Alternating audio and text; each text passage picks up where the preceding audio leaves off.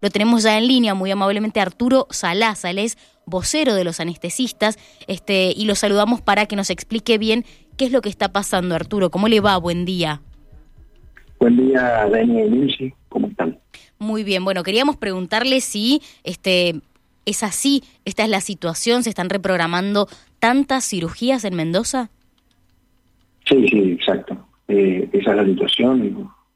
Los servicios de los hospitales realmente están, están en crisis y ya llevamos 75 días de que está anunciado este conflicto y cerca de 42 días sin, sin una resolución y sin, sin un, diálogo real o un acercamiento real de parte del, del gobierno. Bien, ayer qué se habló en la última reunión.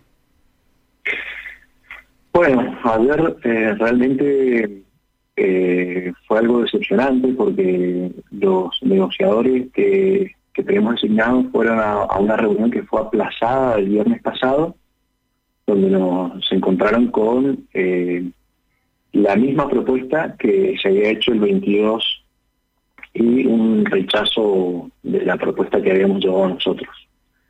Eh, pero de parte del gobierno llevaron exactamente la misma propuesta que habían llevado en la reunión previa, lo cual nos parece primero una falta de respeto y,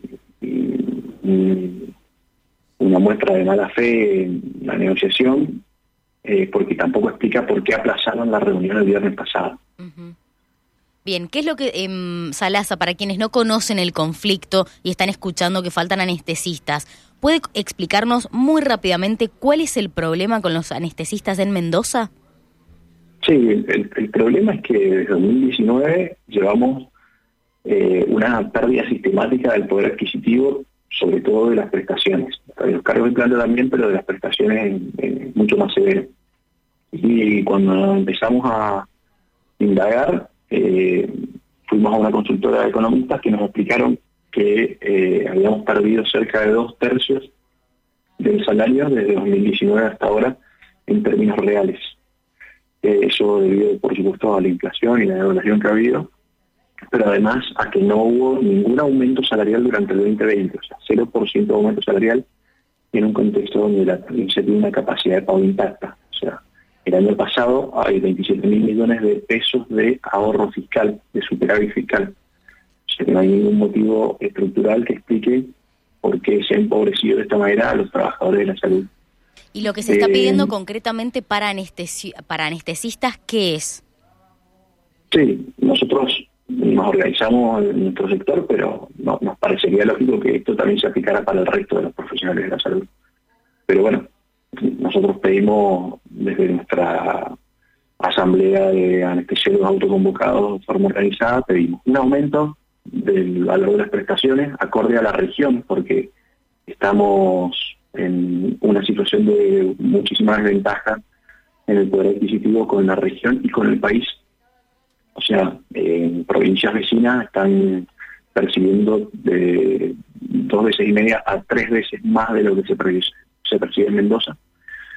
Y un sistema organizado de gestión de recursos humanos. En concreto, un convenio directo con nuestra asociación científica, que es la Asociación Mendocina de Anestesia, que permite eh, garantizar la cobertura de, la, de todos los hospitales públicos de Mendoza, que es así como se resuelve este problema habitualmente en el resto de las provincias, Neuquén, San Luis, San Juan, provincia de Buenos Aires, Córdoba, Rosario. O sea, no estamos intentando nada, queremos resolver esta, esto de la forma en la que los anteriores habitualmente lo hacemos, que es el convenio, el convenio con la sociedad y eh, un aumento de las prestaciones que acorde a la realidad nacional y a lo que hacemos. Bien, ahora, para pasar en limpio, eh, Salasa, llevan 42 días con esto, ¿sí? En el 2019 hablaste de una pérdida sistemática del poder adquisitivo, eh, se perdió, perdieron ustedes dos tercios del salario en términos reales.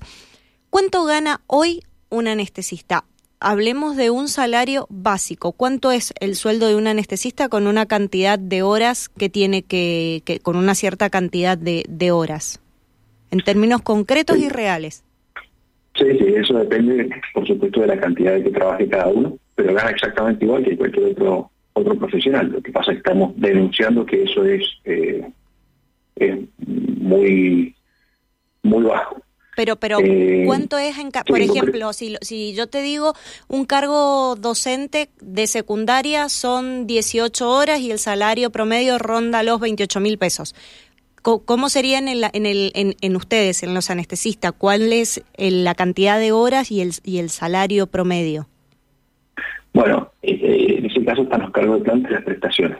En cuanto a los cargos de planta, empiezan con 24 horas semanales, que son cerca de eh, 80 mil pesos con el último aumento. Y en caso de, de los cargos de, del prestador, en, mi caso particular, por, ejemplo, son mil pesos la hora, dependiendo de la cantidad de horas que yo trabaje. ¿Y, ¿Y a cuánto lo quieren llevar ustedes o cuánto es lo que consideran que es un salario digno para, para ustedes? ¿Cuánto debería ser el incremento salarial acorde que deberían tener? Nosotros le damos pidiendo, te, voy a dar una referencia que es la, guardia de semana y de fin de semana que siempre han tenido un diferencial del 30% entre uno y otro. eh, pedimos un 117% de aumento para la guardia de fin de semana y un 85% de aumento para la guardia de semana. Eso representa 50 mil pesos para la guardia de semana y 65 mil pesos para la guardia de fin de semana. Bien, em, recién, recién no, en realidad, ayer el gobernador dijo que él desconocía este éxodo de profesionales del sector de la salud. En el ámbito que este, le compete a usted, anestesistas, ¿cuántos se han retirado? ¿Cuántos no están trabajando? ¿Cuántos han disminuido sus prestaciones? Sí, es claro que el gobernador desconoce muchas cosas porque eh, la salud fue la gran ausente del discurso de apertura de la de, la, de las sesiones legislativas. Eh, nosotros desde hace 42 días que hay 68 anestesiólogos que ya no están en el sistema público, que no es que han hemos renunciado o que estamos de huelga, simplemente no renovamos eh, contratos en negro, que son los contratos de locación que tiene el Estado desde hace muchísimo tiempo con, con los trabajadores en general. Entonces son 68 anestesiólogos que ya no están en el sistema de 150 que habían, que bueno, comparten muchos de ellos de forma híbrida los cargos de planta con las prestaciones. Y ahora esos profesionales, ¿dónde están trabajando? Bueno, cada uno está, está viendo eh, qué hace de su vida. Eh, muchos están, eh, estamos viendo de forma organizada si, si nos vamos a San Luis, San Juan, Neuquén, si hacemos algún convenio, tenemos una vocación de, organizarnos, nosotros siempre. Los anestesiólogos tenemos esta vocación de, reunirnos y, resolver nuestros problemas de forma colectiva. Y mm, estamos evaluando esas posibilidades eh, en comunicación y, cerca de lograr esos acuerdos. Y cada uno también se va insertando en la parte privada, hay, muchas realidades dependiendo de cada uno, pero la gran mayoría estamos viendo de, de migrar de la provincia. Claro, ¿y qué acuerdos están más cercanos? Digo, organizarse e ir a trabajar a San Luis, a San Juan. ¿Cuál es el que ya tienen un poco más cerrado? Y estamos en tratativas en la, en la región, ¿no? por una cuestión de comodidad. Pero bueno, esto se traduce en el enorme enojo que hay, la enorme frustración eh, como decía más temprano, llegar a una segunda reunión donde el Ministerio muestra que no ha considerado siquiera la oferta que nosotros llevamos y nos vuelve a traer algo que para nosotros no es una solución, eh, nos parece una señal de mala fe en una negociación seria. Claro, no avanzar, este, este eh, indicio de progresividad, digamos, de la, de la negociación. Salas, le consulto, esto de que la sociedad este, de anestesiología esté mediando en la, en la contratación de los profesionales, ¿no encarece el costo para el Estado? Sí, lo que encarece el costo para el Estado es pagarle bien a los profesionales, como corresponde y como le paga el resto de las provincias. Pero eso parece que fuera una locura que nosotros estemos planteando de que al profesional que se rompe el lomo trabajando hay que pagarle bien. No, no, eso está fuera de discusión, por supuesto. Me imagino, tal vez en casa de gobierno, digo, los estatales no se lo, no se contrata por, por decir un ejemplo a este alguna asociación de estatales y ellos los contratan a ustedes. Digamos, no hay intermediarios en eso. ¿Cuál es la diferencia para ustedes como profesionales ser contratados directamente por el Estado, con lo que corresponde y en blanco, a pasar por la asociación? Bueno, hay, varias diferencias. Primero que hay muchos servicios que sí contrata el Estado. Por ejemplo, te puedo hablar de los hospitales. Servicio de limpieza y servicio de seguridad son contratados por el Estado y lo hacen de forma directa con, con un privado. O sea, eh, esa posibilidad en el Estado existe, está contemplado, etcétera. Y lo segundo es que hay una pérdida tan grande de la confianza en instituciones estatales en este sentido que por eso nosotros pedimos intermediar a nuestra asociación. Porque no, no, no tenemos confianza en estas cosas, ¿verdad? Porque este, este tema lo venimos hablando hace 10 años. Claro. Y los profesionales están en Mendoza. Es una cuestión de organización nada más. O sea, los profesionales estamos, nosotros no, eh, nuestro mayor capital es la seguridad de los pacientes. Para eso nosotros invertimos muchísimo en, en educación, en entrenamiento. Tenemos un centro de simulación de alta fidelidad donde nos entrenamos constantemente para que los pacientes tengan mayor seguridad, para que nuestra formación sea de mayor calidad. Y entonces nosotros protegemos muchísimo nuestro medio de vida en este sentido. Eh, eh, nos dedicamos a esto y vivimos de esto. Entonces, cuando nosotros encontramos un, un interlocutor tan cerrado, tan ostracista, eh, no, perdemos, hemos perdido la, confianza. La sensación es que se ha tirado tanto de la cuerda.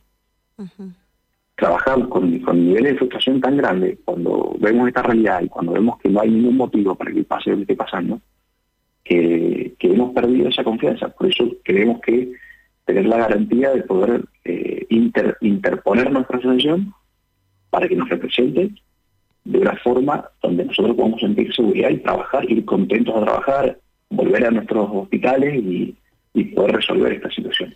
Ahora, esto, lo están desarrollando con el gobierno provincial, los distintos encuentros, y, y, mencionaste que muchos de los profesionales, si bien algunos se van de la provincia, otros pasan al sector privado. ¿En el sector privado está el mejor o es lo mismo?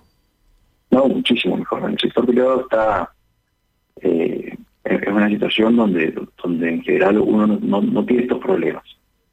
La, relación es clara, uno hace su trabajo, cobra su trabajo y se va a su casa. Claro. No, no, no existen estos problemas. Bien, Salas ha sido muy amable por esta comunicación. ¿Cuándo se vuelven a reunir con el gobierno? No tenemos fecha. No, no, no, tenemos fecha. No. Después de la reunión de ayer no, nos fuimos con las manos vacías y, y por eso te digo que vamos a seguir buscando eh, alternativas que nos permitan la subsistencia. O sea, nosotros fuimos con ánimo de plantear estrategias que perduren en el tiempo y que se traspasen a las próximas gestiones para que esto no vuelva a ocurrir. Pero, pero bueno, no, no, no, no para eso necesitamos un interlocutor que, que quiera resolver los conflictos y no que, que no, no, no quiera dilatar. Eh, decía que hay 68 prestadores que ya no han renovado sus prestaciones de un total de 150 profesionales. En planta, ¿cuántos anestesiólogos hay en la provincia? Bueno, hay cerca de 100. Eh, eso porque esos prestadores, eh, perdón, bastante más, son como 140, lo que pasa es que coexisten los cargos de planta con las prestaciones. El mismo profesional tiene su cargo de planta y las horas extra que hace las hace con prestaciones perfecto. Salasa, bueno, vamos a estar atentos a cualquier cosa que pase, a cualquier novedad, porque la verdad es que no es un buen pronóstico el que se augura. Muchas gracias por esta comunicación. No, muchas gracias a usted. Bueno, lo escuchaban Arturo Salasa, vocero de anestesistas.